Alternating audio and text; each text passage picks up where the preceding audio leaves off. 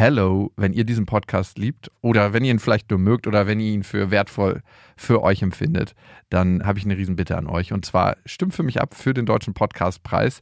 Der Jakobsweg ist nämlich in der Kategorie bester Ratgeber drin. Und das ist ein Publikumspreis. Das heißt, da brauche ich euren Support. Ihr würdet mir einen Riesengefallen tun, wenn ihr euch die drei Minuten Zeit nehmt, mal kurz im Internet vorbeischaut unter deutscher-podcastpreis.de und da findet ihr eben den Jakobsweg und einmal eure Stimme da lasst. Die Infos findet ihr auch nochmal in den Shownotes. Vielen Dank an euch und viel Spaß mit der Folge. Und da hat's in meinem Kopf einfach nur Klick gemacht. Ich habe meinen Komplizen zur Seite geschoben, habe ihr zweimal meinen Spielzeugrevolver, also so eine Schreckschusspistole auf den Kopf gehauen. Und weil wir vorher noch eine zweite Person in dem Laden gesehen haben, bin ich in den Hinterraum gerannt. Der war zwei oder drei Treppenstufen höher. Und als da niemand war, bin ich zurückgekommen und bin dann im Laufen hoch in die Luft gesprungen und der Frau mit beiden Füßen auf den Kopf gesprungen. Jakobsweg. Das Fitnessstudio für die Seele.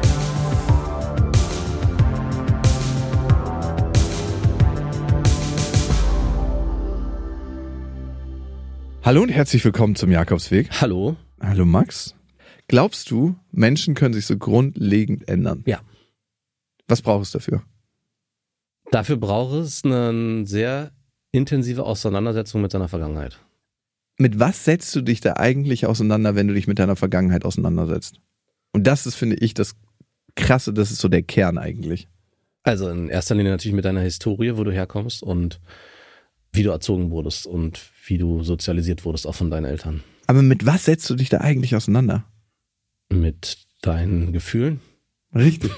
es ist wirklich so. Du lachst jetzt, ne? Aber es ist immer in jeder Therapie, dass du einen Umgang mit deinen Gefühlen lernst. Mhm. Mit dem, was dort passiert ist, was du vielleicht damals nicht verarbeiten konntest, was du dann auch nicht mehr leben und zeigen wolltest. Und wenn jemand einen krassen Lebenswandel hat, dann ist es meistens, weil er einen Umgang mit den Gefühlen, die er auch in sich trägt, gelernt hat, diese anzunehmen und damit alle Teile, die in dir sind, anzunehmen. Also dich ganz zu fühlen. Ja. Ne? Also ich meine, das ist ja das Kernthema von meinem Buch. Und das ist wirklich dieser heilende Prozess, alle Teile in dir anzunehmen. Und ich habe mal mit jemandem vor Jahren ein Interview geführt und ich habe nicht so richtig gecheckt, dass das auch sein Weg ist. Mhm. Dieter Gurkasch heißt er und er saß sehr, sehr lange im Gefängnis, über 28 Jahre für einen Mord und für eine Schießerei mit der Polizei.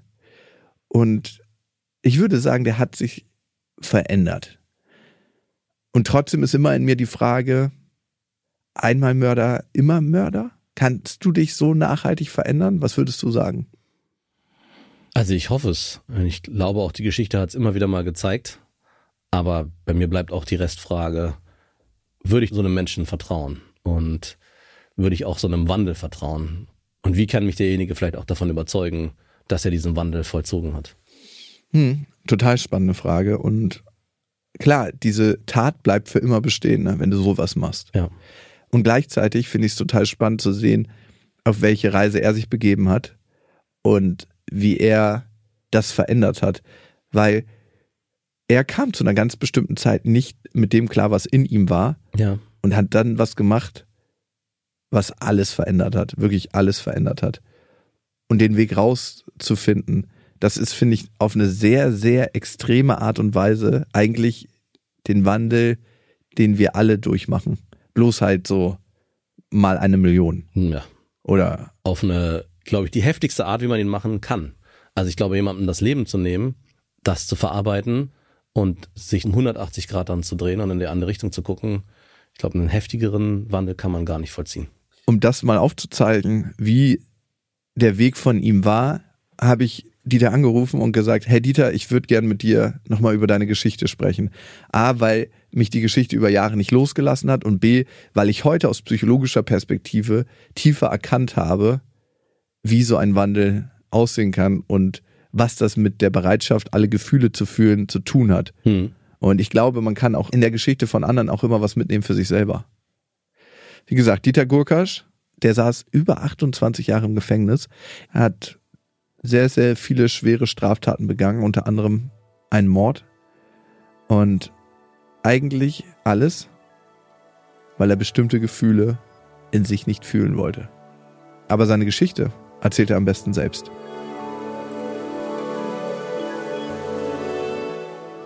Ich glaube, der Weg zum Gefühl, ne, zu unseren Gefühlen, dass wir mit diesen innerlich klarkommen und mit denen umgehen können und auch mit den ganzen Gefühlen, die wir in uns haben, das ist, glaube ich, wahre Freiheit und darum geht's letzten Endes in dem Gespräch. Ich habe auch im Gefängnis gelernt, dass Freiheit ein innerer Zustand ist und mit den äußeren Situationen überhaupt nichts zu tun hat. Also, ich muss ganz ehrlich sagen, wenn ich so zurückblicke, habe ich im Knast zum Teil Phasen gehabt, in denen ich mich freier gefühlt habe, als ich mich jetzt fühle. Krass. Ja, das war alles vollkommen durchstrukturiert und ich hatte mich total dem Rhythmus ergeben. Ja, da war ich vollkommen entspannt in der Situation und hatte gar kein Streben. Und oft ist es ja das Streben, dass wir aus unserem Verstand heraus konstruieren, dass das uns so sehr ins Leiden bringt. Ja, ich glaube auch, was uns auch ins Leiden bringt, ist und vor allem von unserem Pfad ab, wenn wir irgendwann auf dem Weg des Erwachsenwerdens verlernen, auf unsere innere Stimme und damit eigentlich auf unsere Gefühle zu hören. Und wenn sich da sehr viel verschiebt und wenn bestimmte Gefühle nicht da sein dürfen, nämlich ein Gefühl von Schwäche, ein Gefühl von Kleinsein, die Angst, die Scham, die Einsamkeit und wenn man davon auch viel hatte, zum Beispiel als Kind, kann das in eine krasse Richtung gehen. Ich stelle immer wieder fest, dass das in extrem krasse Richtungen geht, wenn man anfängt, irgendwelche Anteile seines Gefühlslebens ins Unbewusste zu verdrängen. Weil solange du Sachen aus dir herausdrückst, solange du glaubst, die dürfen nicht zu dir gehören, solange können die im Unbewussten gegen dich arbeiten und werden das auch tun, weil du hast ihnen ja die Gegnerschaft erklärt. Würdest du sagen, du hast das gemacht in deinem Leben? Ja, natürlich habe ich das gemacht in meinem Leben. Ich habe ja diese Geschichte des weichen, sehr empathischen Kindes, des männlichen Kindes, das in seiner Weichheit sich so nicht angenommen gefühlt hat und dann zum Harten im Garten geworden ist. Und dann später der Rückweg, wieder das sich erkämpfen der weichen Persönlichkeitsanteile, die wieder zu erringen, wieder in das Gesamtkonstrukt reinzuholen und dann wieder, ja, ganzer zu werden, heil zu werden. Und sich ganz zu fühlen, ne? Ja, ja, ja. Also auch die ganzen unangenehmen Sachen in sich wahrzunehmen. Ich sehe das auch bei anderen Menschen, die sich Wut verboten haben, ne, so, die dann in so einem mhm. totalen Anpassungsding sind, aber unterschwellig immer brodeln, weil sie ja keinen Kanal haben, um diese Energien loszuwerden. Die müssen dann halt darum kämpfen, diese Anteile wieder in sich reinzubringen. Bei mir war das das Weiche und Empfindsame, das ich nicht wahrhaben wollte an mir. Und bei anderen sind das ganz andere, tiefe, in unserer Gesellschaft als negativ angesehene Sachen, weil Wut wird ja von unserer Gesellschaft als negativ angesehen. Dabei ist Wut äh, ganz wichtige Antriebsquelle. Also mhm. äh, Sachen, die dich wütend machen, die geben dir ganz viel Kraft und auch auf deinen Standpunkt zu bleiben und dich selbst zu vertreten. Ne? Das ist ja auch kein unnützes Gefühl. Unbedingt. Genau die Haltung habe ich auch, dass alle unsere Gefühle wertvoll sind, uns was sagen wollen und wenn sie uns fehlen, dann fehlt uns damit auch eine ganz wichtige Qualität. Menschen, die ihre Wut sehr lange unterdrücken, das kann A zu psychischen Störungen führen und B auf der anderen Seite aber auch dazu führen, dass du nicht wirklich in der Lage bist, deine Grenzen zu verteidigen, mhm. wenn es erforderlich ist. Ja, und nicht nur das. Die Wut ist ja dann tatsächlich da, nur du nimmst sie nicht wahr. Aber Menschen in deiner Umgebung, die mit dir zusammen sind, die nehmen das wahr, dass in dir so eine Ladung ist, die du aber selbst gar nicht merkst.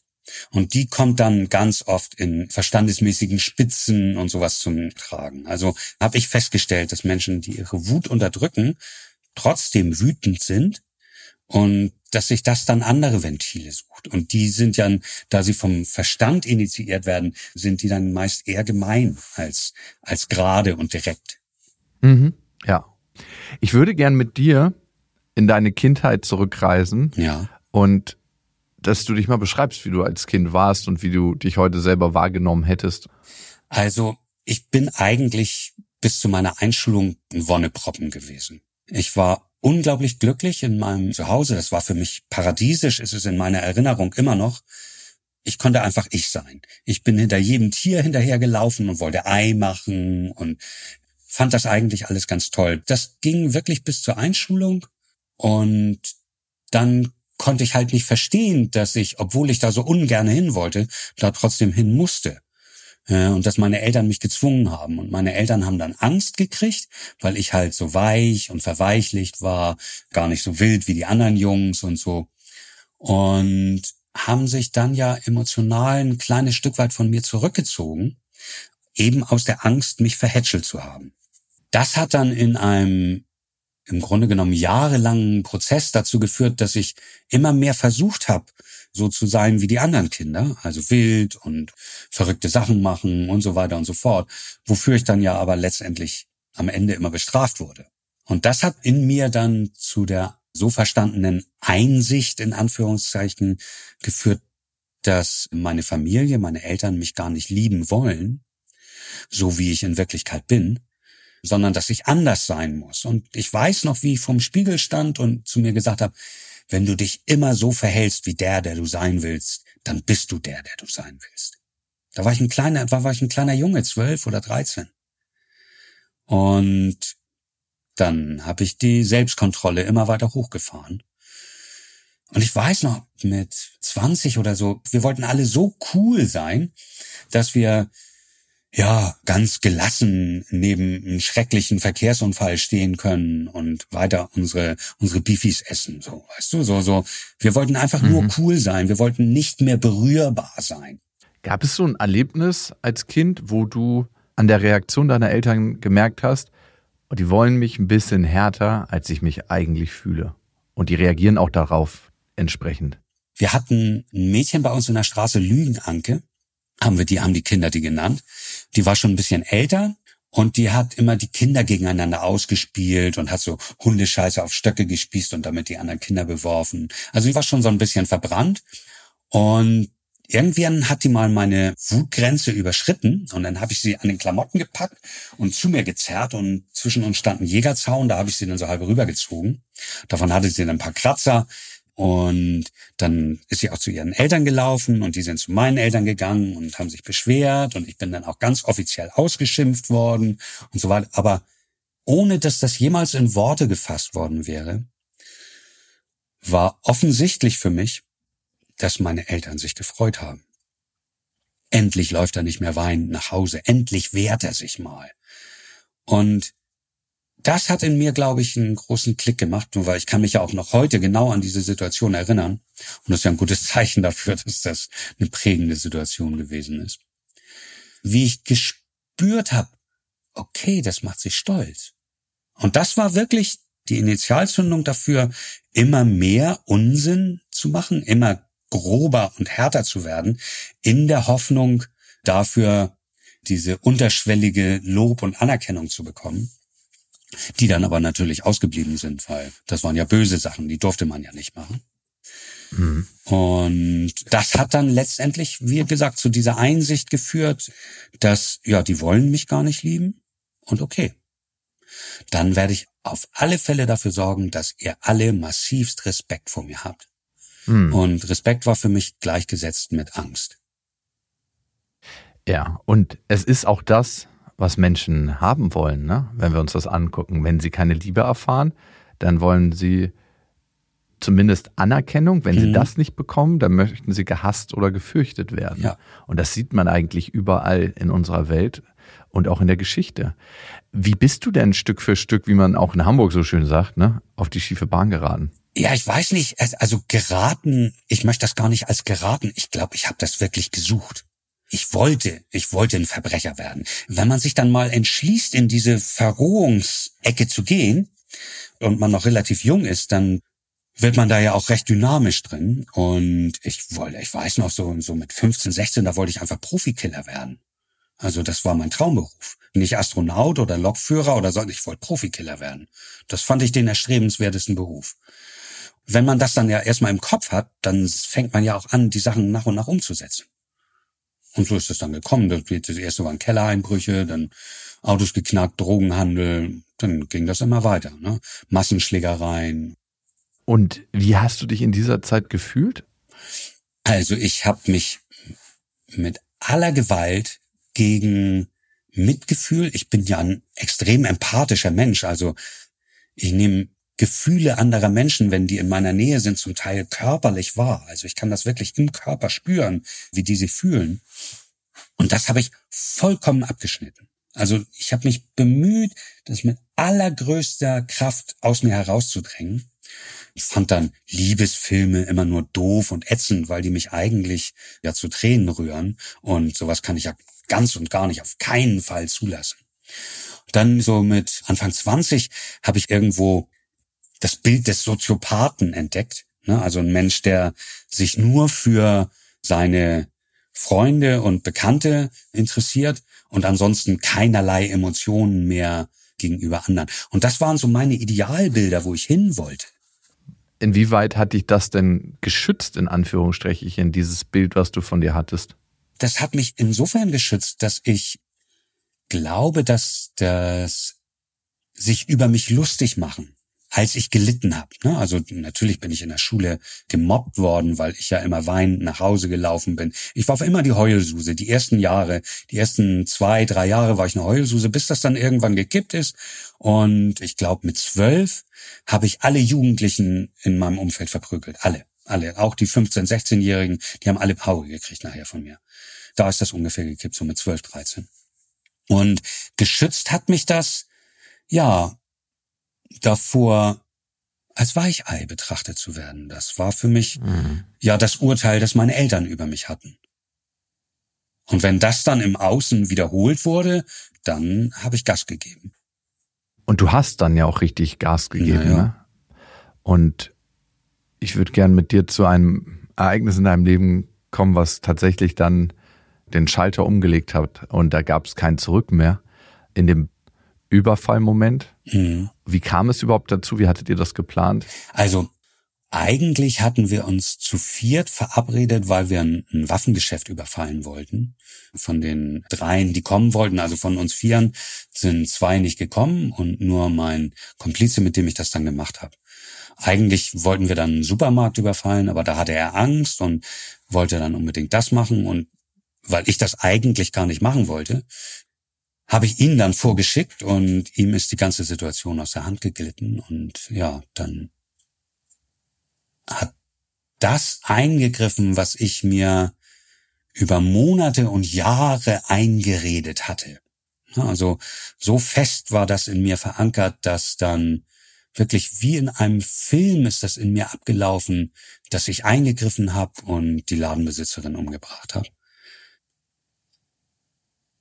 Ja, ich habe ich noch heute das Gefühl, dass das wie auf Schienen abgelaufen ist. Und ich habe irgendwie so im, im Führerstand gesessen, ohne die Hände am Lenkrad zu haben und gedacht so, oh ja, so geht das. Okay. Oh, ja. Ich war leer. Alles, was in mir war, war so ein schreckliches, kaltes Gefühl in meinem Herzen wirklich ein schreckliches Gefühl, so als wenn ein eiserner Handschuh aus der Tiefkühltruhe genommen wird und, und dein Herz packt. Und so hat sich das in meiner Brust angefühlt.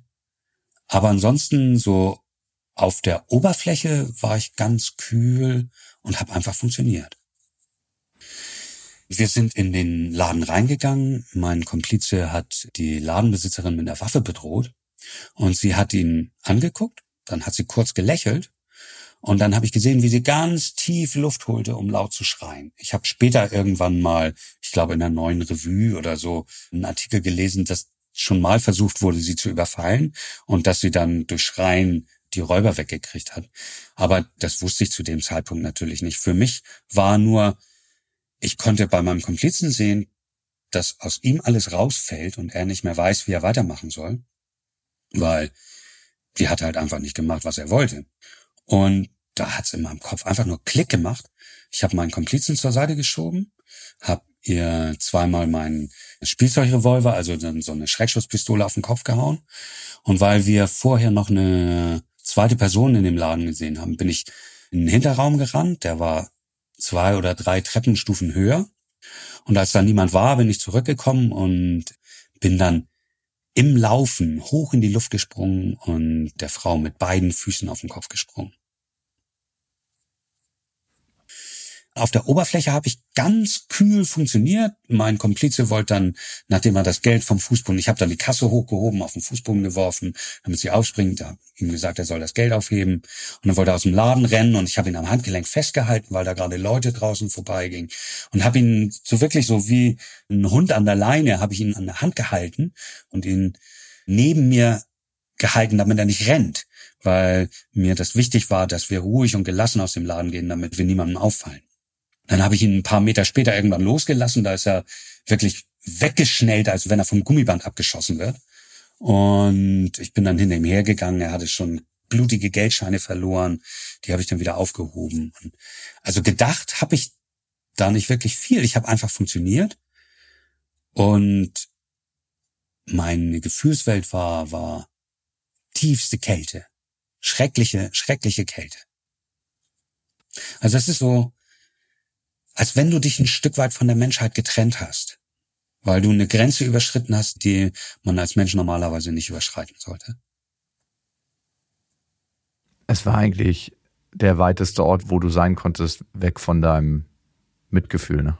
Genau. Und ich glaube, ich habe das auch letztendlich gemacht, weil ich ja meiner Härte, meiner meiner gespielten Härte nie wirklich getraut habe. Ich habe ja ganz tief drinnen immer gewusst, dass ich noch immer genau das gleiche Weichei bin wie vorher. Egal, was ich schon alles angestellt hatte.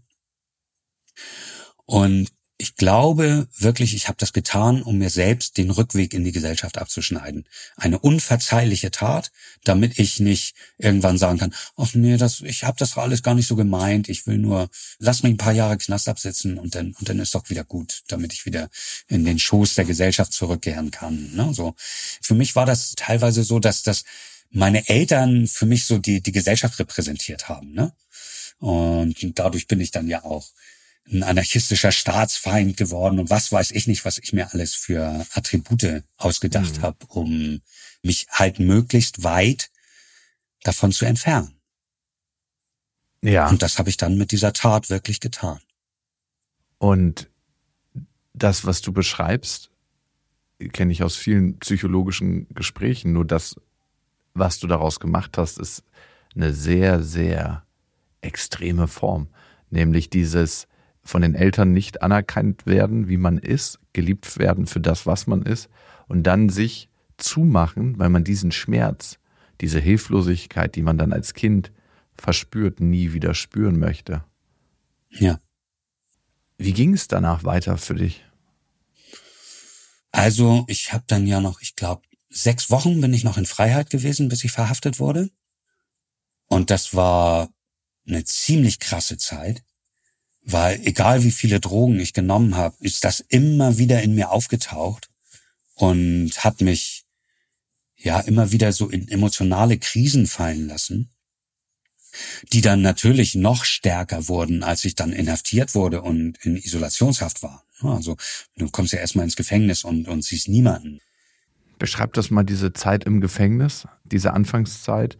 Was ging dir durch den Kopf? Wie wurdest du von anderen Häftlingen wahrgenommen? Wie ging es da weiter?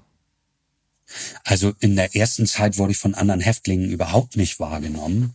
Ich war ja gerade 23 und wenn du mit ganz jungen Jahren wegen einem sehr schweren Delikt ins Gefängnis kommst, dann gehst du erstmal auf die Piepshow. Piepshow ist eine Zelle mit einem großen Sichtfenster in der Tür und da brennt Dauerlicht, alles ist am Boden festgeschraubt und alles Geschirr ist aus Plastik und so, damit du dich nicht durch Suizid der Haft entziehen kannst ich habe gar keine anderen gesehen. Ich hätte die auch gar nicht großartig wahrgenommen, weil ich wirklich in meinem eigenen Film gefangen war und dann ja auch einen massiven Drogenentzug mitgemacht habe in den ersten Tagen. Und das war so, als mir dann nach und nach klarer wurde, dass mein Leben, so wie ich das kenne, jetzt vorbei ist, kam dann dieses große Maß an Todessehnsucht wieder in mir auf. Und Ich habe dann ernsthaft überlegt, ob ich versuchen soll, mich umzubringen. Habe dann eins von diesen Plastikmessern durchgebrochen und geguckt, ob man sich mit der scharfen Kante die Pulsadern aufschneiden könnte. Es wäre gegangen, aber ich hatte wohl, glaube ich, ganz einfach nicht den Mut dazu und habe mich dann nach ein paar Tagen, wo ich dann langsam aber sicher wieder nüchterner wurde, dazu entschlossen, jetzt einer von den wirklich Harten im Garten zu werden, einer von denen, die das Gefängnis nicht brechen kann, sondern einer von denen, die mich schon früher in diesen amerikanischen Knastfilmen so beeindruckt haben, die dann aus dem Gefängnis wieder ausbrechen und einfach da weitermachen, wo die Verhaftung sie gestoppt hat. Und dann wurde so Ausbruch. Ne, das wurde jetzt mein neues Credo. Und das habe ich in den Mittelpunkt meines Lebens gestellt, damit ich auch ja über nichts anderes nachdenken muss. Und dass du dich eigentlich nicht dem widmen musst, was da in dir war. A, diesem Gefühl von Verletzlichkeit und dem, was du getan hast, dein Mord, ne? Ja, Schuld und Mitgefühl, das war das, was ich so weit als möglich aus mir herausdrängen wollte. Und das auch für das Außen nahezu perfekt geschafft habe. Ich habe das dann geschafft, laut psychiatrischen Gutachten zu dem Soziopathen zu werden, den ich als Idealvorstellung in meinem Kopf hatte. In meinem Herzen hat das nie geklappt, aber nach außen habe ich das perfekt auf die Reihe gekriegt. Gab es Konflikte mit anderen Häftlingen und wie sind die ausgegangen? Oh ja, natürlich.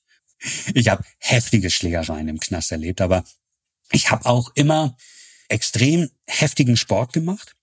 Und ja, ich bin mit dieser Ausstrahlung rumgelaufen. Hallo, ich bin eine Atombombe. Kitzel mal ein bisschen an mir und der Weltuntergang kommt. Und ich hab da auch noch Bock drauf. So bin ich durch den Knast gelaufen und glaub mir, als niemand legt sich mit jemandem an, in dessen Augen du die Bereitschaft zu töten siehst. Und die hattest du? Die hab ich mir selbst eingeredet. Und ich habe es gespielt. Ich habe dann meine Wut kultiviert, wirklich kultiviert und daran gezüchtet, dass ich, dass ich immer ein großes Wutpotenzial in mir habe, damit ich in den in Anführungsstrichen notwendigen Situationen dann auch Vollgas geben kann. Und das habe ich getan im Knast. Kannst du mal so eine Situation beschreiben, und mitnehmen, was vorgefallen ist und wie du damit umgegangen also, bist? Gibt so eine lustige Situation, wo ich am Telefon stand Irgendeiner stellte sich dann ganz dicht neben mich, weil er wohl auch mal telefonieren wollte. Und den habe ich dann nur angeguckt. Und dann waren das, das sind ja die Knasttelefone, die, die sollen nicht so leicht kaputt gehen. Die haben so richtig schwere Hörer und so Metallkabel. Und dann habe ich ihn nur angeguckt und gesagt so, Phil, warte mal kurz. Du sag mal, möchtest du auch mal mit meiner Frau telefonieren? Und habe ihm dann die Nase mit dem Telefonhörer gebrochen. So, so ganz trockene Sachen. Sowas habe ich, habe ich immer durchgezogen, damit alle Angst vor mir hatten. Und hatten alle Angst? Ja, ja. Alle. Wie hat sich denn das für dich angefühlt, wenn so ein ganzer Knast Angst hat vor dir? Gut, das hat mein Selbstbewusstsein gekitzelt. Also das hat mich hat mir gut getan. Hm. Wie viele Jahre saßt du in der ersten Etappe ein? Was hast du gekriegt für den Raubmord? Für den Raubmord habe ich 15 Jahre im Strafzusammenzug 13 gekriegt, weil es war ja nicht nur der Raubmord, das waren ja auch noch die beiden Raubüberfälle vorher und habe davon dann knapp elf Jahre abgesessen. Und hinterher bei der Schießerei mit der Polizei und einem weiteren Raubüberfall habe ich dann nochmal zwölf Jahre gekriegt plus zwei Jahre und drei Monate Bewährungswiderruf und anschließende Sicherungsverwahrung. Mhm. Anschließende Sicherungsverwahrung heißt das sowas wie lebenslang? Das heißt mehr als lebenslang. Also ja, im Grunde genommen heißt das, dass du, obwohl du keine Straftaten begangen hast, trotzdem im Gefängnis bleibst, weil du als so gefährlich eingestuft wirst, dass du nicht mehr Teil der Gesellschaft sein sollst. Lass uns doch mal an den Tag gehen, wo du rausgelassen wurdest aus deiner ersten mhm. Einheit im Gefängnis. Aus der ersten mhm, Aus der ersten Haft. Was ist passiert und hat das Gefängnis dich verändert? Ja, zum Negativen. Massivst. Also ich bin in den ersten Jahren im Gefängnis, von denen darfst ja nicht vergessen, in diesen ersten elf Jahren bin ich aus dem Gefängnis ausgebrochen, habe eine Revolte angezettelt, habe von den elf Jahren habe ich sechs Jahre in Isolationshaft gesessen, also in strenger Einzelhaft. Isolationshaft gibt's ja in Deutschland offiziell nicht. Mhm. Und war die meiste Zeit alleine. Und meine Kraftquelle, das zu überstehen, der Mensch ist ein Rudeltier, ist ein soziales Wesen. Was passiert mit einem Hund, den du äh, sein Leben lang in Zwinger einsperrst? Der beißt jede Hand, die da reinkommt. Der will nicht gestreichelt werden. Und genau das ist mit mir passiert in den ersten Jahren Gefängnis.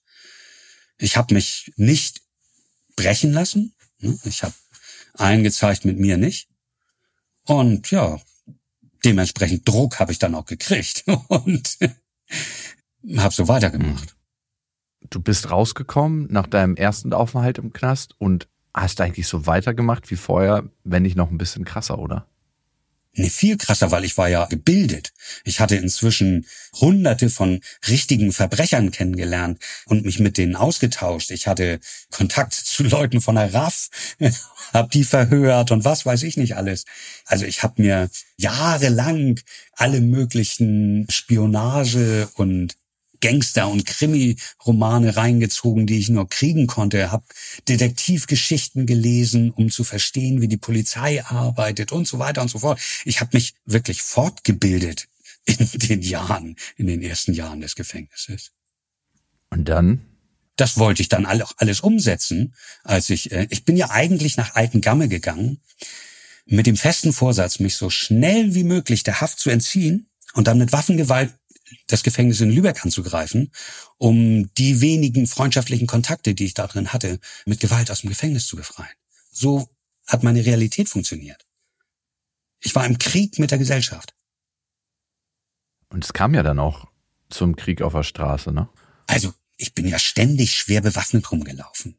Das war so, nicht mal mehr meine Hardcore-Gangster-Kumpel haben sich mit mir auf die Straße getraut, weil sie wussten, dass genau sowas irgendwann passieren muss. Weil ich, ich bin ja über den Hamburger Dom gelaufen mit der Schrotflinte unter der Jacke und habe alle Leute angerempelt. Ich habe einfach Streit gesucht. Ich wollte, dass es eskaliert, weil ich war so unglücklich, weil ich gemerkt habe, dass ich das, was ich mir vorgenommen hatte, gar nicht wirklich leben will. Ich war ja wirklich nach Alten Gammel gekommen mit dem festen Vorsatz, ich überfall so schnell wie möglich ein paar Geldtransporter und dann greife ich den Knast in Lübeck an, hole meine Freunde raus und dann geht's weiter mit dem illegalen Leben. Ich hatte ja aber auch meine Frau kennengelernt und war unglaublich glücklich mit ihr. Das war sogar ein schöner Knast. Das ist echt ein, ein angenehmes Gefängnis gewesen, wo man es aushalten konnte. Und ich habe einen tollen Job gehabt, ich habe viel Geld verdient und es ging alles bestens. Und irgendwann kam dann ein Brief von einem, die ich aus dem Gefängnis befreien wollte, der davon zurückgetreten ist. Und da habe ich gemerkt, dass mich das erleichtert, dass ich das nicht mehr machen muss.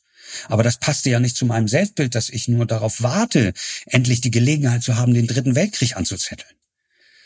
Das wäre ein Moment gewesen, wo ich mal hätte gucken können, ne? so, was ist dein wahres Sein und was ist das Bild von dir? Wo, wo sind da die Differenzen? Ich habe mich anders entschieden. Ich habe mir einen Sack voll Drogen gekauft und habe mein äußeres Verhalten dann meinem inneren Selbstbild angepasst. Wie ich das schon mal machte.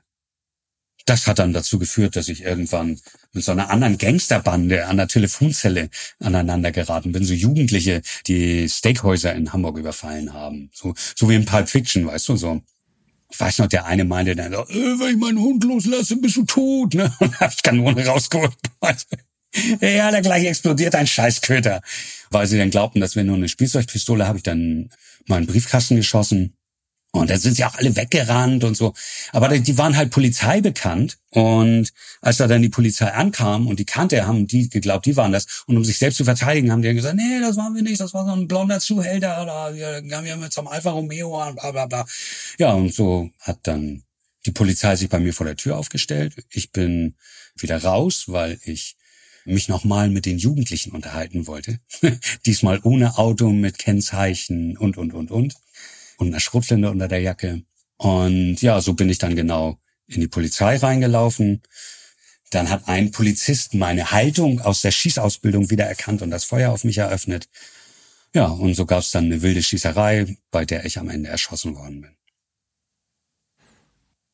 Also eine Kugel ist, ist an einem kugelsicheren Stiefel von mir abgeprallt und eine hat meine Brust durchschlagen, hm, knapp einen Zentimeter an der Wirbelsäule vorbei, genauso knapp am Herzen und ich bin auf der Straße verblutet. Ich bin wirklich im Rettungswagen gestorben und wiederbelebt worden und auf dem Operationstisch bin ich nochmal gestorben und wieder wiederbelebt worden. Und als ich dann aus dem Koma wieder aufwachte, da beugte sich so ein weißbekittelter Typ über mich. Das war der Chefarzt vom Hamburger Universitätskrankenhaus Eppendorf der mich mit strengem Blick anguckte und sagte, Herr Gorkasch, wir hatten Sie alle aufgegeben. Sowas überleben Menschen normalerweise nicht. Da will nur jemand was von Ihnen, machen Sie sich da mal Gedanken drüber. Und dann ist er weggestapft. und ich saß, lag da nur mit lauter Schläuchen aus mir raushängend und habe gedacht so, ups, äh, ja. Und dann bin ich wieder ins Kummer gefallen und danach konnte ich mich an nichts mehr erinnern von der Schießerei. Es war alles raus aus meinem Kopf. Ich konnte mich also auch beim Prozess gar nicht richtig verteidigen und so weiter und so fort. Aber für eine Zeit war das ganz gut und dann habe ich natürlich wieder alles ausgegraben, ne, so weil, weil ich bin dann ja ein heftigster ISO wieder gewesen und habe alles wieder ausgegraben, die, die ganzen Hardcore-Sachen. Aber irgendwie war mit diesem Todesmoment dieser unglaubliche Zorn, den ich in mir aufgestaut hatte, der war weg. Im ersten Brief an meine Frau habe ich geschrieben, Fee, das ist so, als hätten die mir ein Stück vom Herzen mit rausgeschossen. Ich kann mich einfach nicht mehr so aufregen. Und das war für mich eine Monsterkatastrophe, weil das war ja meine Kraftquelle, mit der ich das alles überstehen wollte und konnte. Und die war weg. Und dann bin ich in dieser ISO wirklich völlig zusammengebrochen. Hab wochenlang konnte ich fast gar nicht mehr aufhören zu weinen. Mir liefen die ganze Zeit Tränen aus den Augen. Und das ist, glaube ich, der Anfang dieses Aufarbeitungsprozesses gewesen. Es hat dann nochmal drei Jahre gedauert, bis ich mit Yoga angefangen habe und dann wirklich die Kraft gefunden habe, von all meinen kriminellen Plänen, also wieder ausbrechen, die Jungs draußen, guck mal, wie er hier durch die Kanalisation rankommt oder mit Luftballons voll Wasserstoff über die Mauer schweben oder was weiß ich, was für desperate Fluchtpläne man alles hatte mir war die ganze Zeit klar, dass irgendwas in mir nicht mehr so ist, wie es vorher gewesen ist. Ich musste mich dann natürlich auch in der Knasthierarchie wieder durchkämpfen und so.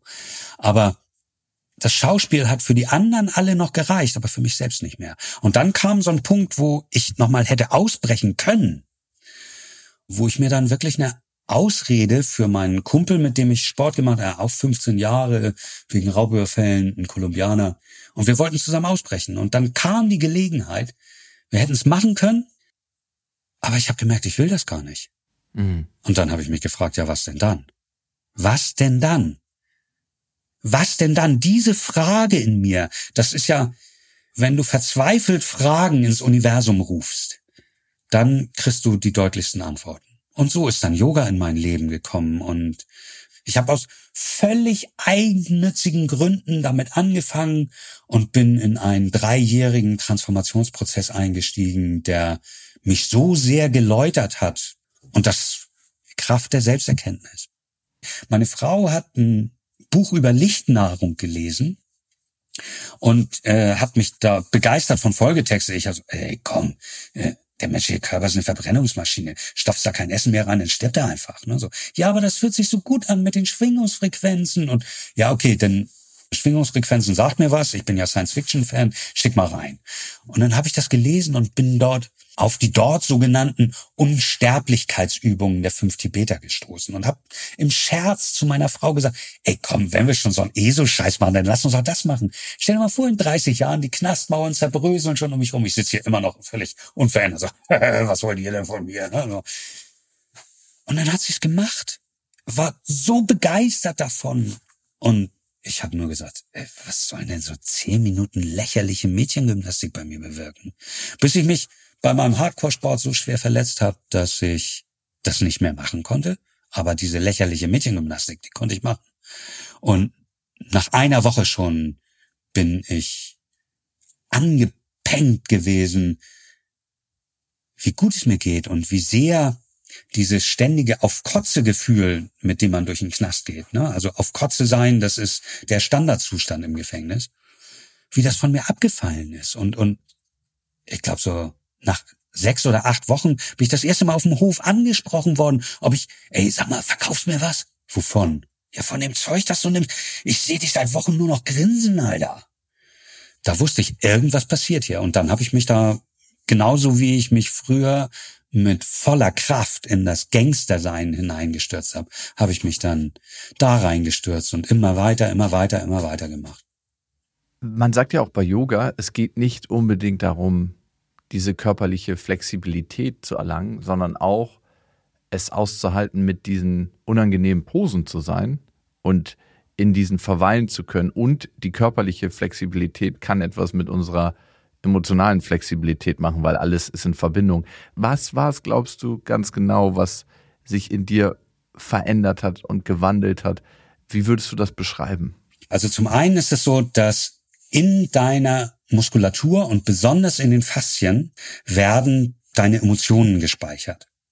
Und wenn du jetzt anfängst zu dehnen, und zwar nicht mit Gewalt zu dehnen, sondern sanft und mit einer freundlichen Intention, dann dehnen sich die Faszien, öffnen sich und diese Gefühle kommen alle wieder raus. Dann ist es noch ein zweiter Effekt, der beim Yoga zum Tragen kommt. Wenn ich Yoga praktiziere, beobachte ich mich selbst. Ich gucke, sind meine Füße in der richtigen Stellung? Da zieht mein Arm, ist meine Kniescheibe oben? Habe ich den Fuß richtig gedreht? Wie steht meine Hüfte?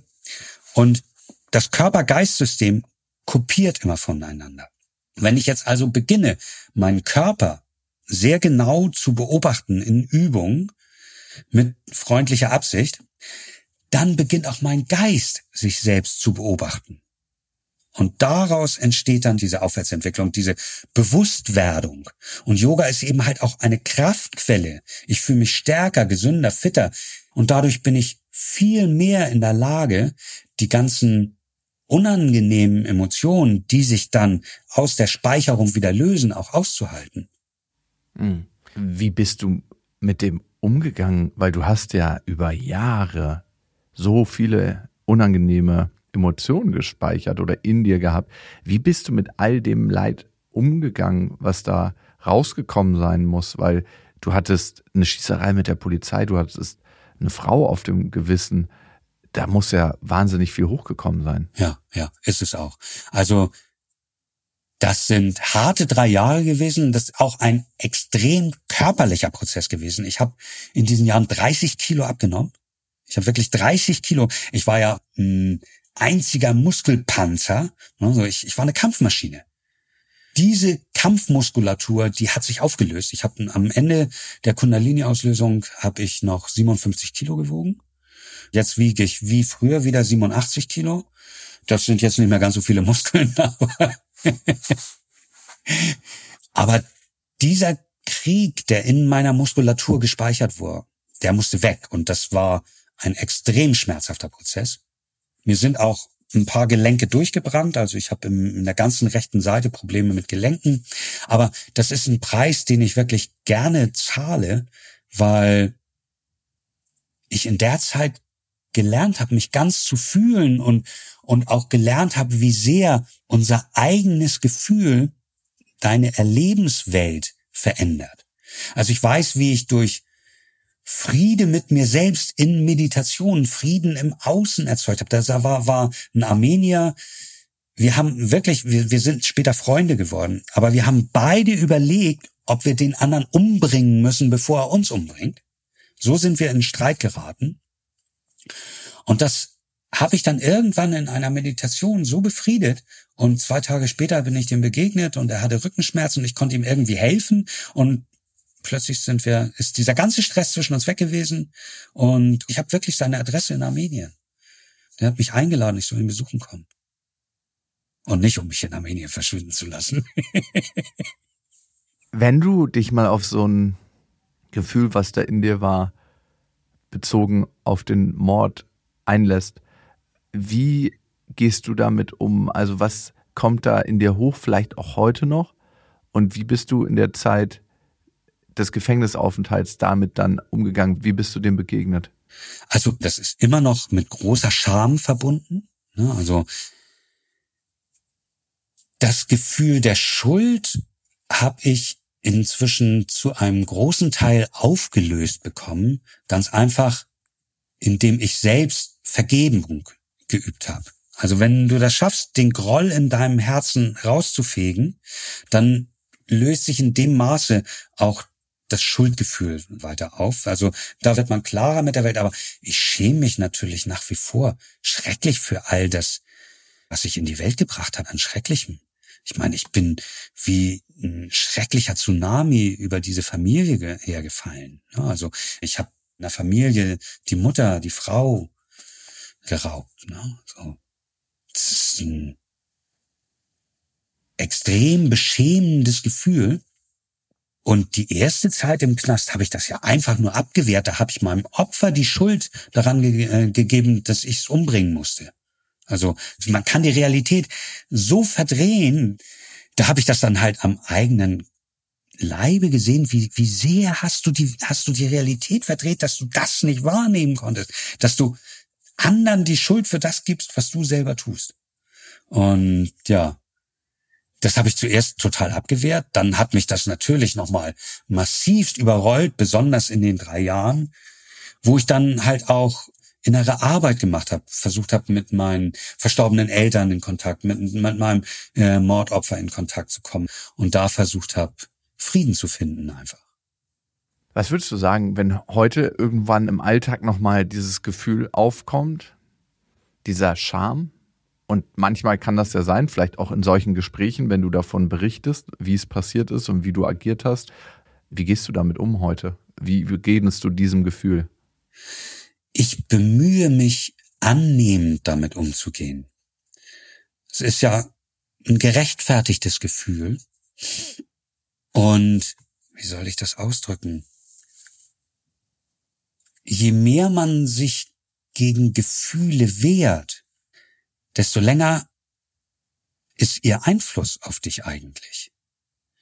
Und für mich ist es viel, viel leichter auszuhalten geworden, das Gefühl durch mich durchrauschen zu lassen und es wirklich ganz anzunehmen und auch durchaus im Außen zu zeigen, was gerade mit mir passiert, anstatt das alles abzuwehren. Wenn ich das alles abwehre, bin ich viel, viel länger damit beschäftigt. Das ist genauso, wenn du wütend wirst.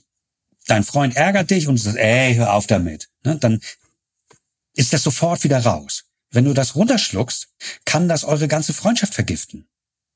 Weißt du, was ich damit meine? Je, je mehr du bereit bist, das Gefühl zuzulassen und ihm den Raum zu geben, ihm zu sagen, du bist gerechtfertigt, du darfst hier sein desto schneller geht es auch wieder. Mhm. Was ich so erstaunlich finde an dem, was du gerade beschreibst, das ist ja so zentral in einer Therapietechnik, die sich die ACT nennt, dass das nicht unbedingt das Ziel sein darf, aber das ist ein Effekt, der entstehen kann.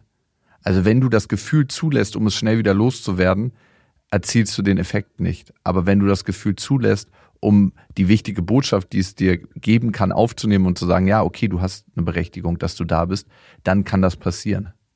Das meinte ich mit dem annehmenden Zulassen.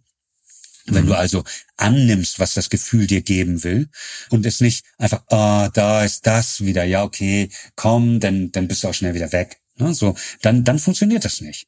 Sondern wenn du dich wirklich aufmachst und welche Botschaft willst du mir bringen? Was möchtest du mir jetzt sagen? Und dann liefert es seine Botschaft ab und verschwindet auch wieder. Würdest du sagen, und du warst ja sehr lange im Gefängnis, viele Insassen sind eigentlich dort, weil sie ein Problem haben mit ihren Gefühlen? Alle. Ich kenne fast niemanden, der destruktive Verhaltensweisen an den Tag legt, der kein massives Problem mit seinem Selbstbewusstsein und seiner Gefühlswelt hat. Also, tut mir leid, das ist egal welcher Machtmensch oder, oder welcher Gangster oder sonst irgendwas, alle sind in einem Defizit, sonst würden sie ja gar nicht anstreben, irgendetwas Besonderes zu sein oder möglichst viel Geld zu haben oder sonst, sondern könnten die Lebenssituation, in der sie sind, einfach so entspannt annehmen. Das ist ja das, wenn du wirklich glücklich bist, nimmst du diese Lebenssituation, in der du bist, einfach an. Das ist jetzt so, so und, und ich mache jetzt das Beste draus. So, ich fühle mich da drin einfach wohl.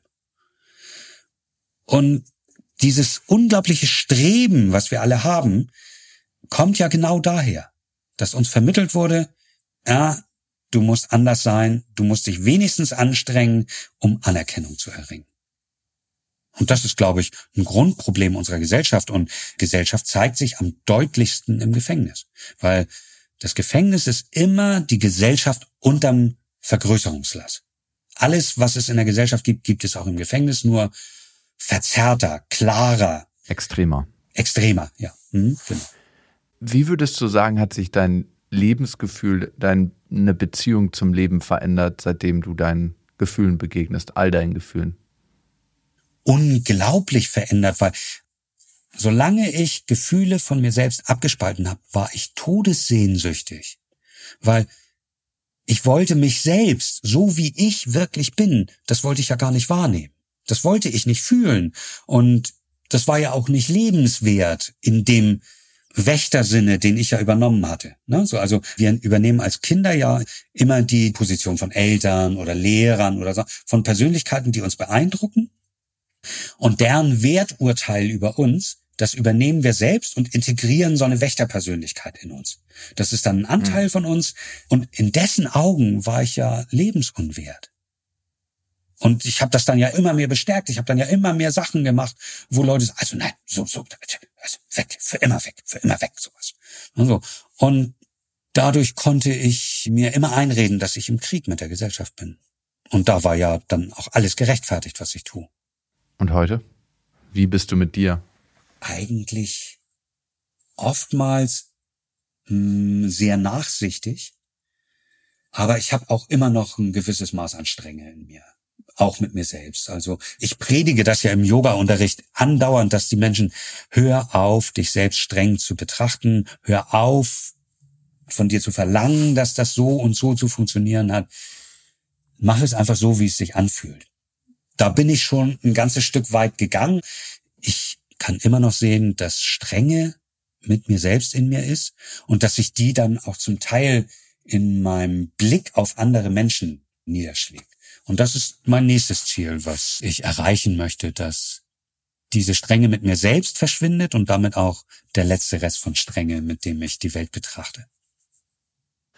Dieter, ich glaube, wir hatten ja vor ein paar Jahren schon mal ein Gespräch und das war mein erstes Gespräch im Podcast für Audible, den ich damals gemacht habe, 180 Grad.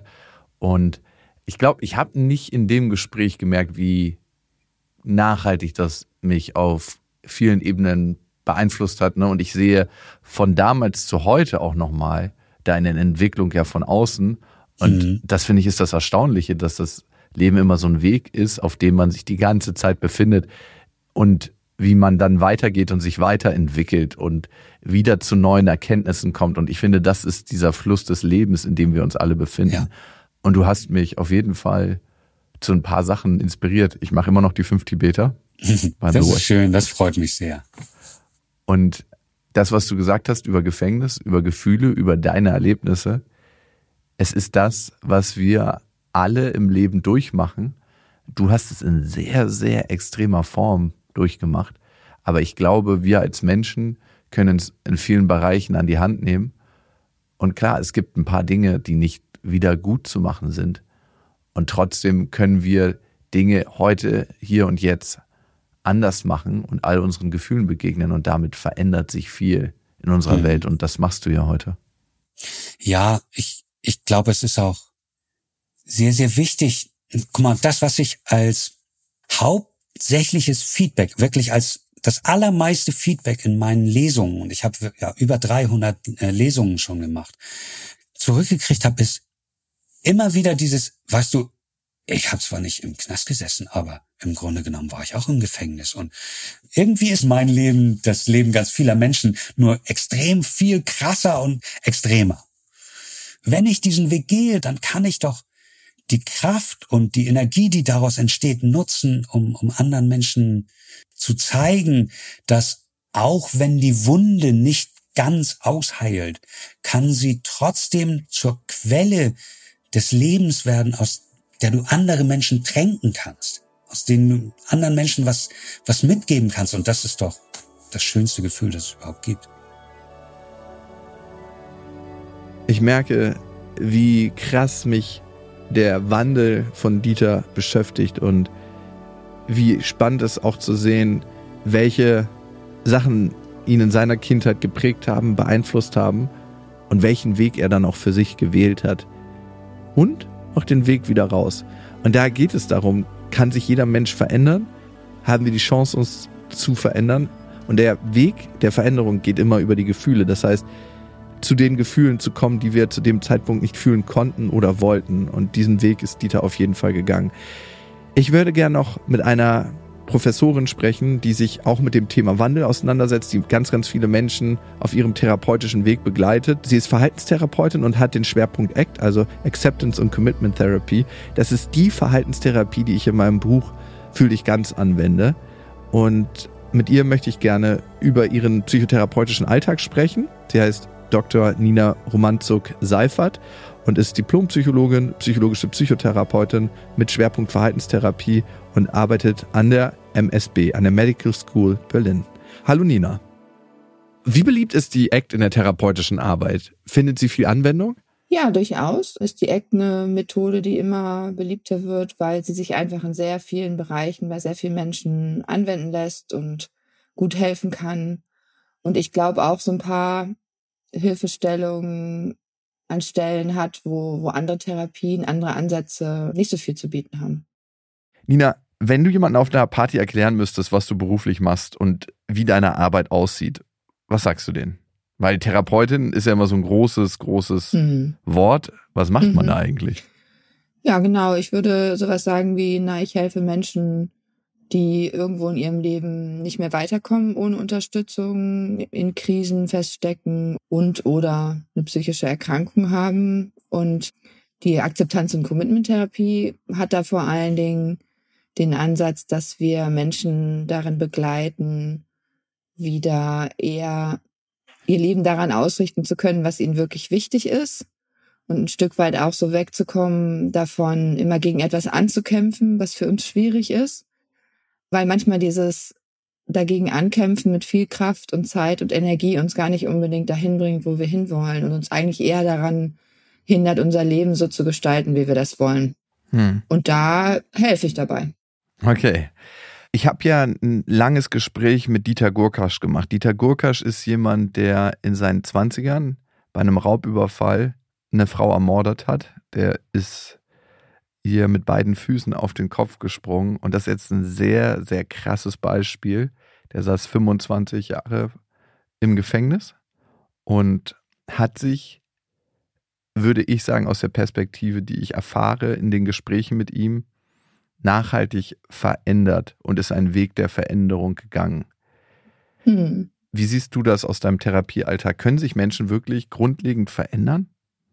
Ja, sicherlich können wir uns grundlegend verändern. Also ich würde sogar sagen, Menschen sind darauf ausgelegt, ne, sich zu verändern, sich ständig anzupassen an neue Situationen. Ne? Unsere Umgebung, die Situationen, die wir so erleben, das verändert sich ständig. Sogar unser Gehirn ist darauf ausgelegt, sich ständig anzupassen. Ne?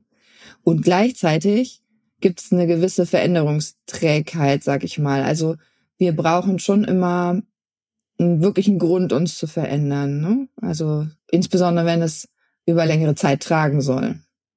Braucht es für Veränderung immer einen Auslöser? Ja, also grundsätzlich schon. Ich würde sagen, niemand von uns verändert sich einfach so, weil Veränderung bedeutet ja auch immer, sich in irgendeiner Weise anpassen zu müssen, Anstrengungen aufbringen zu müssen, ne? Zeit und Energie reinzustecken. Also auch biologisch macht das total Sinn, dass wir uns nicht einfach so verändern, wenn es nicht nötig ist oder wenn es nicht Aussicht auf irgendwas gibt, was verlockend ist sozusagen. Insofern gibt es schon immer irgendwie einen Auslöser, aber das muss nicht immer so ein Riesenauslöser sein. Also es gibt Menschen, die sich vor allen Dingen verändern, weil so das Leid, was sie im Alltag erleben, eine gewisse kritische Schwelle überschreitet, die wir einfach dann so nicht mehr aushalten können und wo dann jemand sagt, okay, das ist so unangenehm, das ist so schrecklich für mich, dass ich da einfach jetzt mal einen Weg finden muss, irgendwie anders klarzukommen. Und es können auch manchmal so Schlüsselmomente sein, ne? Also vor allen Dingen sowas wie Schicksalsschläge, die uns sehr in dem Moment darauf hinweisen, dass irgendwas nicht so läuft in unserem Leben, wie wir uns das eigentlich wünschen. Wieso haben Schicksalsmomente solch eine Magie? Weil sie uns aus dem Alltag rausholen, aus dieser Waschmaschine der Routine, in der wir uns alle ja ein Stück weit befinden? Mhm.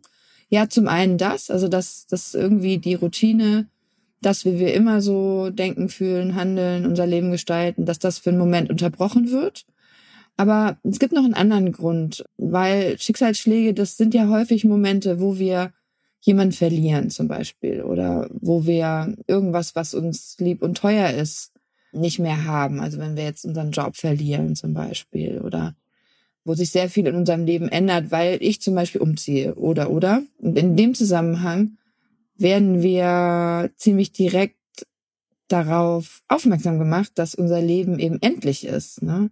dass wir Dinge, die uns wichtig sind, dass wir Menschen, die uns wichtig sind, verlieren können und dass unser eigenes Leben eben auch endet, dass wir sterben werden. Und in dem Moment, wo wir damit stärker in Kontakt kommen, uns das bewusster wird, wird es irgendwie auch dringender und wichtiger, sein Leben so zu leben, wie wir uns das vorstellen. Mhm. Ja, das kann ich sehr gut nachvollziehen. Ich hatte den Moment letztes Jahr und da hatte ich einen schweren Unfall mhm. und habe das am eigenen Leib erfahren. Normalerweise denkt man ja über den Tod immer nur so nach, ja, das wird irgendwann passieren, aber es ist nicht so real. Und wenn ja. man es dann erlebt und so ganz, ganz knapp am Tod vorbeischrabbelt, dann weiß man auf einmal, okay, ich habe alles gefühlt, was es da in dem Moment zu fühlen gab und weiß jetzt, wie es sich anfühlt, vor diesem Moment zu stehen, wenn man stirbt. Ja. Und das verändert ganz, ganz viel. Das kann ich mir vorstellen. Und gleichzeitig sehe ich, dass Veränderung und diese nachhaltig wirken zu lassen doch ein schwieriger Prozess sein kann, mhm. weil wir eben bestimmte Prägungserfahrungen haben und mit dieser Prägung ja auch immer in die Zukunft gucken. Also die Erfahrungen der Vergangenheit sorgen dafür, wie wir die Zukunft ganz häufig bewerten. In der Therapie, wie nehmt ihr denn darauf Einfluss und wie sorgt ihr dafür, dass sich Menschen nachhaltig verändern? Mhm. Ja, so in der Akzeptanz- und Commitment-Therapie geht es ganz viel darum, dass ich genau diese Prägungen, diese Muster, diese typischen Gefühle, die ich so kenne oder Gedanken, die immer wieder auftauchen, wie so alte Bekannte, ne, und die mir so mein Leben ein Stück weit mitdiktieren, ganz automatisch, ohne dass ich das in Frage stelle, ne, dass ich das mehr mitkriege, dass ich die Fähigkeit entwickle, da auch Stopp zu sagen und überhaupt erstmal mitzukriegen, ah, okay, da ist jetzt wieder eine Meldung aus meinem Inneren, so, so ein Gedanke wie, ach, das kriegst du doch niemals hin, ist ein alter Bekannter. Und ich weiß ein Stück weit auch um die Geschichte, wie der entstanden ist. Und ich entscheide mich dann, wie ich darauf reagiere. Mhm. Also es geht ganz viel in der Akzeptanz- und Commitment-Therapie. Also wir sprechen da von psychischer Flexibilität. Also es geht darum, sich anhand von verschiedenen Fähigkeiten, Fertigkeiten, die wir gemeinsam üben oder verbessern, in die Lage zu versetzen, einfach nicht ganz automatisch oder nicht immer den üblichen Mustern weiter zu folgen, sondern deutlich selbstbestimmter, ne? zu sagen, wie soll denn mein Leben aussehen.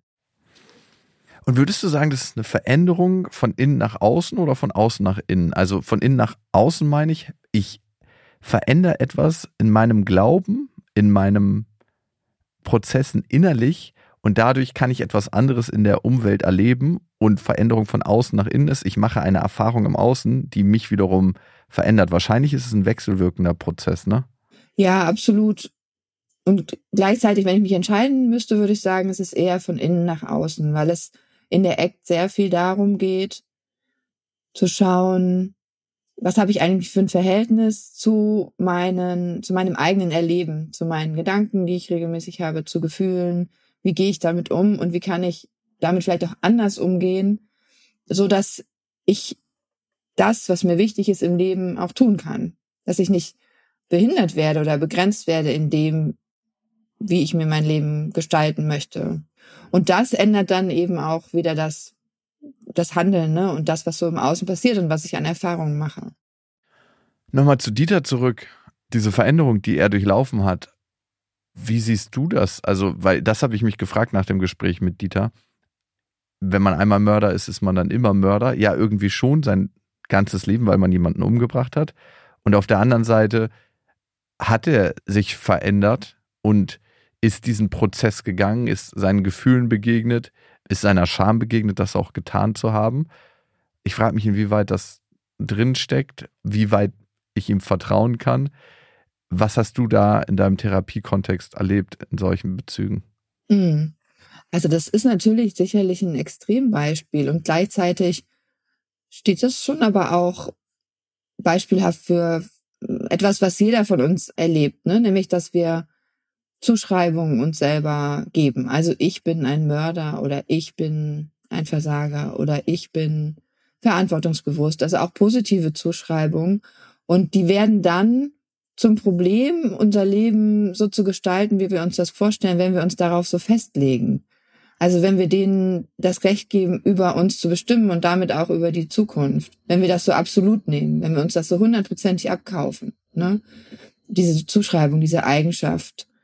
Und deswegen arbeitet man in der Eck zum Beispiel damit, auch da den Blick auf uns selber zu flexibilisieren und zu schauen, ich bin ein Mörder und auch nicht.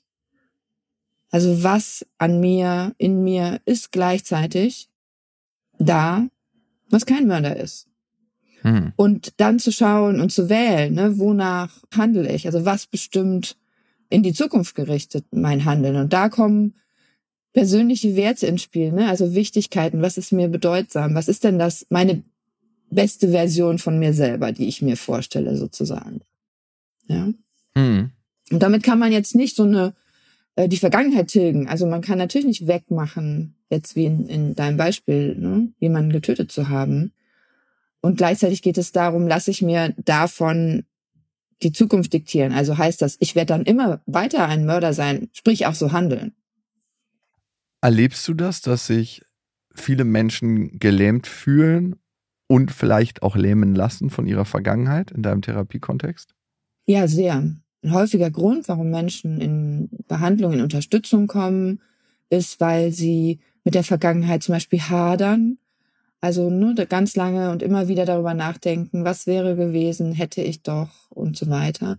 Und da so hängen bleiben und dann den Blick eben für die Gegenwart, für das Hier und Jetzt und auch für die Gestaltung des, der Zukunft verlieren.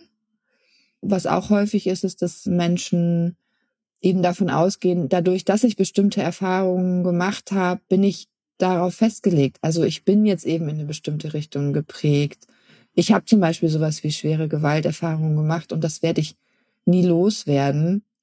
Und das stimmt auf eine Art natürlich. Also das, wie gesagt, das kann man nicht ausradieren. Und gleichzeitig können wir schon gemeinsam dann in der Therapie, im Prozess daran arbeiten, wie sehr lasse ich das mein weiteres Leben bestimmen und auch mein eigenes Handeln. Ne? Mein Handeln mir selber gegenüber die Sicht auf mich selber und auch auf andere Menschen. Und damit sind wir an einem ganz wichtigen Kern der Therapie. Ne? Das eine Schlimme ist, wenn das passiert ist, wenn einem das auch zum Teil widerfahren ist. Und das andere Schreckliche ist es ja, wenn das danach das ganze Leben in jeder kleinen Pore definiert. Mhm. Und da setzt die Akzeptanz- und Commitment-Therapie an. Welche Schwierigkeiten erlebst du denn beim Dranbleiben bei deinen Klientinnen und Klienten? Weil das ist ja eigentlich die Herausforderung, finde ich, ganz oft im Leben. Ja. Nicht sich einmal zu entschließen, Sport zu machen, sondern sich jedes Mal wieder aufs Neue dazu zu entschließen. Sich nicht einmal zu entschließen, freundlich zu seinen Eltern zum Beispiel zu sein, sondern das jedes Mal wieder aufs Neue zu machen. Ja. So ist es in allen Lebensbereichen, ne? Ja, absolut. Genau. Und das ist auch was ganz Normales. Ne? Also Menschen kommen in Therapie, suchen sich Unterstützung immer dann, wenn das Leid, ne, wenn der Druck besonders hoch ist, wenn ich mit irgendwas gar nicht mehr klarkomme. Und dann habe ich vielleicht in dem Moment ne, ganz starke Motivation, ganz starke Überzeugung, so ich ändere was jetzt. Und dann machen Menschen das auch. Und wenn es ihnen dann so ein bisschen besser geht oder wenn einfach der Druck nachlässt, weil zum Beispiel diese Lebensphase, wo es jetzt besonders stressig war oder so, einfach vorbeigeht, weil die Umstände sich wieder ändern, dann nimmt halt der Veränderungsdruck auch wieder ab. Mhm. Und da setzen wir in der Akzeptanz- und Commitment-Therapie an, indem wir eben nicht nur mit Menschen schauen, wovon sie weg wollen, so was sie nicht mehr haben wollen, sondern dass es ganz stark auch darum geht, was will ich denn haben in meinem Leben? Also was sind meine Bedürfnisse? Was sind meine ganz persönlichen Wichtigkeiten, Werte? Also das, ne, wo ich auf dem Sterbebett noch sage, dafür hat es sich gelohnt. Ja, also die wirklich wichtigen Dinge. Und weil das ist was, was mittel- und langfristig, was über einen längeren Zeitraum uns überhaupt bei der Stange hält, was uns trägt, wo wir, eigentlich ist das das einzige meiner Erfahrung nach, wofür Menschen überhaupt auch richtig Anstrengungen in Kauf nehmen. Und Veränderung ist immer Anstrengung, gerade über einen längeren Zeitraum. Mhm. Das heißt nicht, dass das keinen Spaß machen kann oder so, aber es gibt Durchstrecken, das ist frustrierend, Ja, man übt nicht Sachen ein, zweimal oder macht ein, zweimal Sachen anders und dann ist gleich alles anders. Und würdest du simplifiziert sagen, dass diese Ablehnung von mir selber, weil ich dieses große Gefühl nicht aushalte, damit nicht sein kann, eigentlich häufig dazu führt, dass dieses Gefühl immer stärker und größer wird, je mehr ich mich davon abwende? Mhm.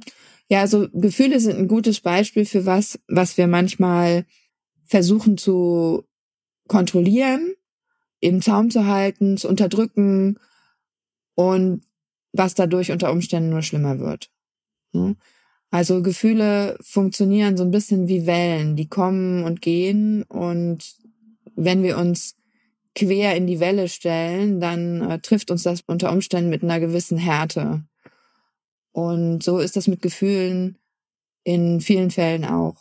Und es gibt Möglichkeiten, ja tatsächlich Fähigkeiten zu entwickeln, mit starken Gefühlen eher auf eine Art und Weise umzugehen, die ja ein Stück weit sich dem auch anpasst, ne, diesem, diesem Erleben oder auf das Erleben eingeht, sich dem zuwendet, so, dass wir das besser erleben können.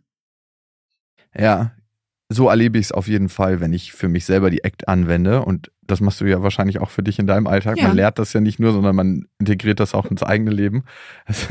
Wäre auch komisch irgendwie, wenn man das nicht macht. Und ich erlebe es als ein eher auf dem Gefühl surfen, wenn wir schon bei dem Wellenbeispiel sind, ohne dass es dann großartig Spaß ja. machen muss. Ne? Also wenn man in einem Gefühl der Scham ist oder in einem Gefühl der Angst oder in einem Gefühl der Traurigkeit, dann ist es ja nichts, wo man sagt, juhu, jetzt kommt das Gefühl. Ja.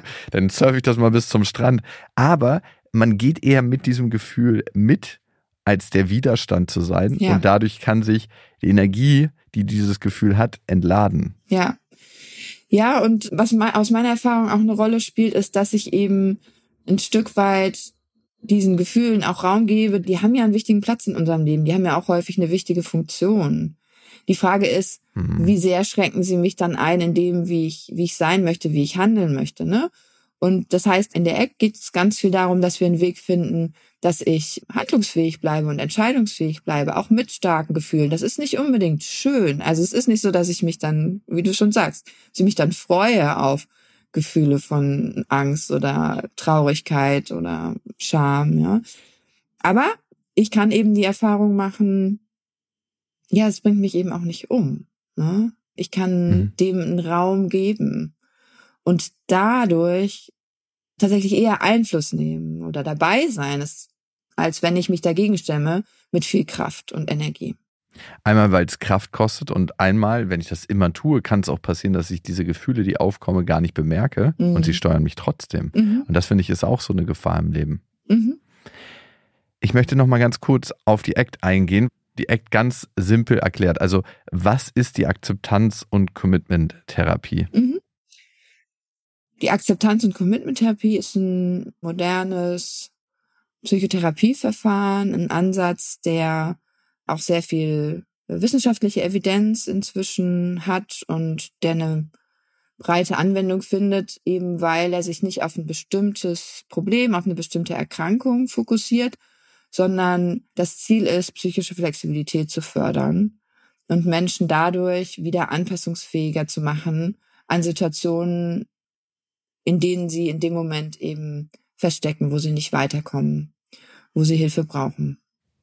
Und dass er ein Therapietool ist, geht es einmal darum, mit herausfordernden Situationen, Denkprozessen, Gefühlen umzugehen. Aber was mir auch aufgefallen ist, ist ja nicht der einzige Anwendungsbereich von der ACT, sondern mhm. genauso wird das eingesetzt von Spitzensportlern oder auch von Menschen, die sagen, ich möchte eigentlich im Kern, und darum geht es ja uns allen, ein erfüllteres Leben führen. Ja.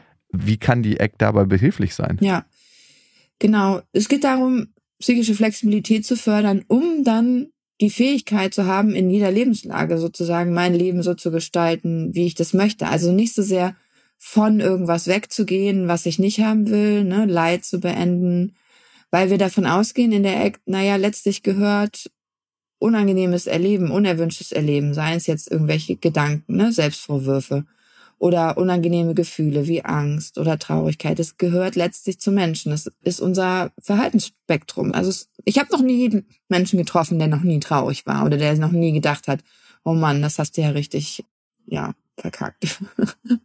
also, ja, solche Gedanken hatte von uns schon jeder. Und das ist natürlich schmerzlich. Und einen Weg zu finden, wie ich mit diesem Schmerz, den wir alle Menschen haben, im Leben, solange wir leben, mein Leben so zu nutzen, wie es für mich wirklich wichtig und wertvoll erscheint, damit ich eben tatsächlich, ne, wenn das Leben dann endet, sagen kann, ja, das war's wert. Und dabei zu helfen, ist ein, ist ein wichtiger Punkt. Also nicht sich so auf dieses Beenden von etwas Unangenehmem, auch mit Blick auf psychische Erkrankungen, nicht so darauf zu fokussieren. Wir gehen in der Act auch nicht davon aus, dass psychische Erkrankung irgendwas ist, wo jemand kaputt ist oder so, ja, irgendwas, was nicht sein sollte, wo der Mensch nicht so funktioniert, wie er funktionieren sollte, sondern letztlich ist das alles auch Teil vom Menschsein. Und was zählt ist, was wir dann daraus machen, um unser Leben trotzdem als wertvoll zu erleben. Ja, 100 Prozent. Nina, vielen Dank an dich für das Gespräch. War sehr erhellend für mich und war schön, das nochmal so aus deiner Perspektive zu hören. Und ich finde es auch immer krass zu sehen, Menschen, die sich mit ähnlichen Themen beschäftigen, haben auch häufig eine ähnliche Perspektive in der Grundstruktur auf ein Thema. Mhm. Klar, weil wir uns mit einem ähnlichen Thema beschäftigen, aber dass es da so gewisse Parallelen gibt, das sehe ich schon auf jeden Fall. Und ja, danke, dass du das mit reingebracht hast und Gerne. uns da Einblicke verschafft hast. Gerne, ja, ich freue mich ja über das Interesse an dem Thema. Ich rede da immer sehr gerne drüber.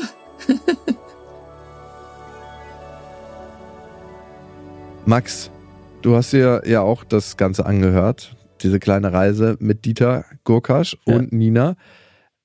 Wie hast du den Wandel wahrgenommen von Dieter?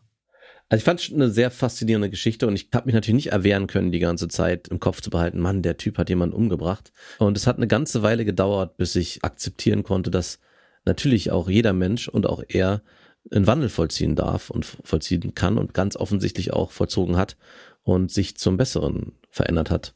Und auch die vorgehaltenen Gefühle, die damals ihn umtrieben haben, weswegen er geglaubt hat, auch sich so zu verhalten zu müssen und dann schlussendlich zu erkennen, er muss sich gar nicht so verhalten, beziehungsweise kann er sich den Gefühlen, die damals ihn aufgekommen sind, auch öffnen und heute damit anders umgehen, fand ich, das war so der Wandel, der sich dann auch auftun musste, damit er überhaupt zum besseren Menschen werden konnte. Weißt du, was ich so krass finde an der Geschichte?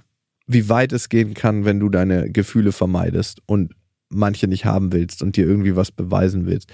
Also wenn du eigentlich keinen gesunden Umgang mit deinem emotionalen Erleben hast, was da passieren kann und wie weitreichend die Schäden sein können. Und da finde ich es eine Sache immer ganz, ganz krass in den Medien, ne, und das beobachte ich auch und auch in diesem Podcast hat es stattgefunden. Man redet ja viel häufiger eigentlich mit den Tätern und wow, du hast so einen Wandel durchgemacht, aber wie häufig wird eigentlich mit den Hinterbliebenen gesprochen, ne? Weil mit dem Ausscheiden dieser Frau, die er umgebracht hat, ist ja auch eine, vielleicht eine Mutter, eine Schwester, eine Tochter, eine Tante aus dem Leben geschieden, ne? Und wie viele Verluste dadurch entstanden sind. Mhm. Und auf jeden Fall, Dieter hat einen krassen Wandel durchgemacht. Ja, und das fand ich auch ein bisschen schade, weil hinter dem ganzen Interview, gerade auf seiner Seite, steckt ja auch so ein bisschen so eine Art, ich will nicht sagen Selbstbeweihräucherung. Also ich respektiere den Weg, den er gegangen ist und den er auch machen musste, um überhaupt jetzt heute so im Leben weiter und in der Gesellschaft angenommen werden zu können. Aber es war auch für mich gefühlt eine Form der Selbstinszenierung und wie du schon sagst, was ist eigentlich mit den Gefühlen der Opfer? Und er ist auch manchen Fragen von dir auf nicht unbedingt ausgewichen, aber so richtig hundertprozentig konkret, auch in der Beschreibung, ist ja nicht gewesen. Also es ist, war immer so, es ist da was passiert, aber was genau passiert ist, dem ist ja nicht hundertprozentig vielleicht in dem Interview begegnet. Und bei mir ist so ein, ich will nicht sagen Geschmäckle geblieben, aber wie du auch gerade gesagt hast, warum hat er vielleicht auch mal versucht, Kontakt zu den Opfern aufzunehmen? Hat er mit denen mal gesprochen? Was ist eigentlich mit den Gefühlen von denen? Eigentlich gehört das auch zu dem Weg der Wiederaufbau Arbeitung, ne? Also ich kann nicht sagen, bei mir würde es das jedenfalls tun, weil ich habe niemanden umgebracht und ich habe sowas nicht auf dem Kerbholz, aber wenn du solche Verletzungen anrichtest, ich glaube, die größte Hürde begegnet dir, wenn du den Menschen begegnest, die damit auch leben müssen. Das ist crazy. Aber es ist einfach unvorstellbar, finde ich, sowas. Mhm. Und ja, ich finde auf der einen Seite hat er einen wahnsinnigen Wandel durchgemacht, so zumindest von dem, was er erzählt. Auf der anderen Seite bleibt so eine Tat für immer bestehen. Und ja, wie geht so ein Mensch damit weiter? Und Dieter ist in Gefängnissen, gibt Workshops, macht da seine Arbeit. Was macht das mit der Tat? Ist sie dadurch vergessen? Auf gar keinen Fall. Lernt er damit zu leben? Vielleicht. Was ich trotzdem anerkennen kann, ist sein Wandel, gerade auf emotionaler Ebene, ne? dass er früher gerade diese Gefühle von Verletzlichkeit nicht zulassen wollte und dann nochmal zu sehen, zu was das führen kann, wie krass das gehen kann und wie wichtig es darum ist, sich mit seinen Gefühlen auseinanderzusetzen. Ne? Nicht nur für sich selber, sondern Mhm. auch für alle Menschen, die einen umgeben. Und das ist für mich ganz persönlich auch ein Anliegen bei Fühl dich ganz. Klingt jetzt wahrscheinlich schwer und trocken, weil es geht vor allem darum, Lebensqualität zu verbessern, ne? ein gutes Leben zu führen, weil, hey, worum geht's allen Menschen? Ne? Uns allen geht's darum, ein erfülltes Leben zu führen, was locker leicht spritzig ist, geht nicht immer, aber ein erfülltes Leben geht auf jeden Fall. Aber es ist gut, dass du es nochmal gesagt hast, Max. Darum geht's am Ende bei Fühl dich ganz meinem Buch. Dieses erfüllte Leben führen. Und für mich ist es immer wieder spannend, in diesem Podcast in eben andere Leben reinzugucken, andere Sachen vorzustellen. Und es war auf jeden Fall eine spannende Reise. Vielen Dank an euch fürs Zuhören. Und Max, vielen Dank an dich für deine ehrlichen Einblicke. Weiß ich wirklich zu schätzen, weil manchmal denke ich mir so, oh Mann, muss das jetzt sein? Aber Mhm. ich glaube, das ist das, was uns verbindet schon über Mhm. Jahre, dass ich immer sicher sein kann, dass du ehrlich mit mir bist. Das war der Jakobsweg. Ein großes Danke geht an Martin Petermann für die Redaktion, an Milan Fey für den Schnitt und die Komposition und an Marie Seltmann für die redaktionelle Leitung. Eine Produktion von Auf die Ohren.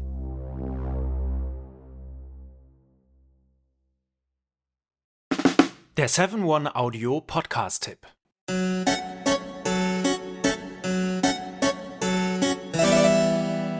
Hallo und herzlich willkommen bei Geschichten aus der Geschichte. Mein Name ist Richard. Und mein Name ist Daniel. Ja, und wir sind zwei Historiker, die sich hier Woche für Woche eine Geschichte aus der Geschichte erzählen. Wir erzählen kleinere Geschichten, die meist nicht in den Geschichtsbüchern stehen. Genau, wir betten sie aber in einen Kontext ein und erklären dabei auch, wie die Welt, in der wir heute leben, zu der geworden ist, ähm, die sie ist. Du, Richard, hast neulich zum Beispiel mal eine Geschichte erzählt von Inseln, die gar nicht existieren. Korrekt. Oder du hast auch vor nicht allzu langer Zeit mal erklärt, wie das Wachsfigurenkabinett der Madame Tussaud entstand.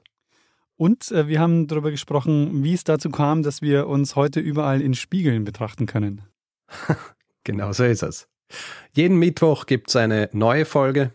Und wer neu dabei ist und viel Zeit mitbringt, kann sich äh, bereits durch 400 veröffentlichte Folgen graben. Genau so ist es. Geschichten aus der Geschichte findet man unter geschichte.fm und überall, wo es Podcasts gibt.